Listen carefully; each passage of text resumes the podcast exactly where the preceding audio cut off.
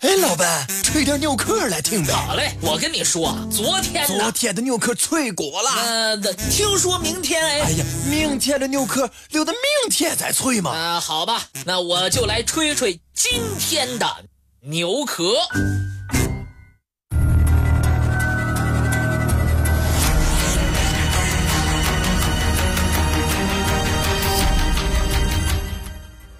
关塔那摩湾拘押中心。始建于2002年，是在2001年世贸中心和五角大楼受到恐怖袭击之后，为了关押在阿富汗以及之后的伊拉克反恐战争当中逮捕的恐怖活动嫌疑人而修建。美国一直处在社会。要求其关闭关塔那摩监狱的压力之下，人权组织大赦国际甚至将关塔那摩监狱称作是现时代的古拉格集中营。一八九八年，美西战争中，美国获得了古巴的控制权。之后，美国海军。在关塔那摩湾海滨建了一个军事基地。一九零二年，古巴独立。次年，古巴政府同意将关塔那摩湾永久租借给美国。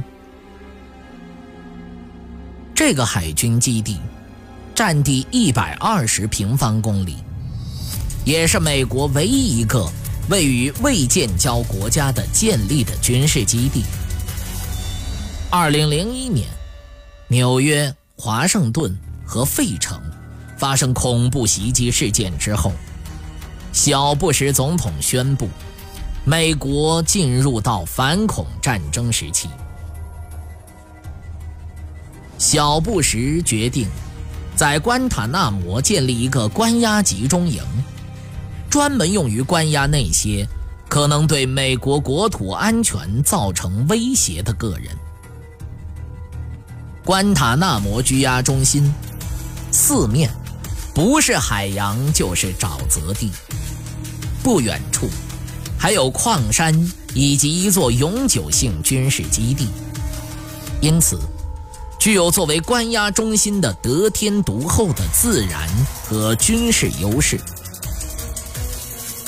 在这儿关押的很多都是二十一世纪初美国在阿富汗和伊拉克实施军事行动时抓捕的犯人，但也有很大一批从其他地方转来，他们都是由第三方为了换取各种利益而移交到美国的手中的。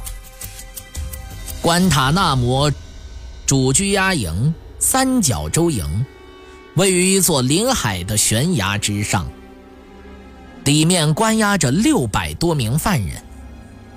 三角洲营于二零零二年四月启用，它全面承担了同样于四月关闭的 X 射线的各项职责。关押在露天牢笼的犯人们身穿橙色囚服。双手被靠跪在地上，看守们从他们的头顶上方时刻俯视监视着脚下牢笼内的风吹草动。这样的画面迅速成为二十一世纪初一直令世人担忧的画面，特别是那些担心美国政府会对恐怖活动嫌疑犯。做出一些有违司法公平正义的举动。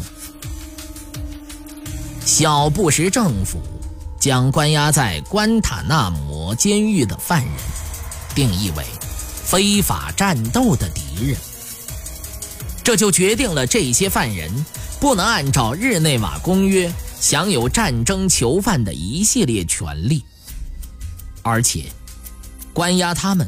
也不需要经过美国的刑事司法程序，而是由专门成立的军事委员会来负责处理。根据大赦国际的统计数据，截至2009年，在关塔那摩关押的犯人大概800人，但其中只有26名经过了军事委员会的审理，只有三名被定罪判刑。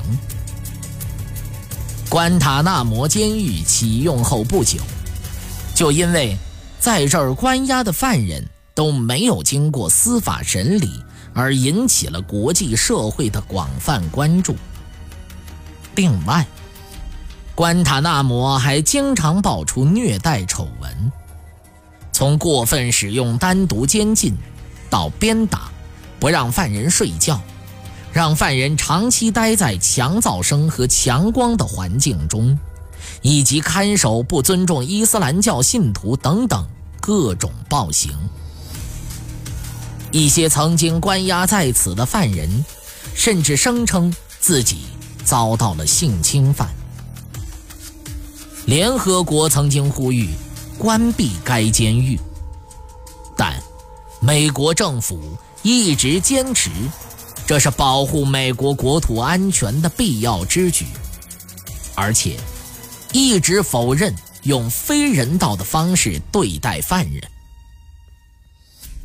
关塔那摩监狱的捍卫者们声称，该监狱对于获取相关信息，并且防止美国及其他地区在这儿遭受恐怖袭击至关重要。然而，有关该监狱审问犯人的技术问题，却引起了一场有关酷刑的定义和争论。比如说，人们都说关塔那摩对关押在这儿的特定犯人动用水刑，将犯人捆绑在固定的某处，然后用水把他们从头浇到脚，让他们。有一种快要淹死的感觉。有人认为，水刑并不属于酷刑的范畴。当然，也有很多人，包括奥巴马，认为水刑属于非正义的酷刑。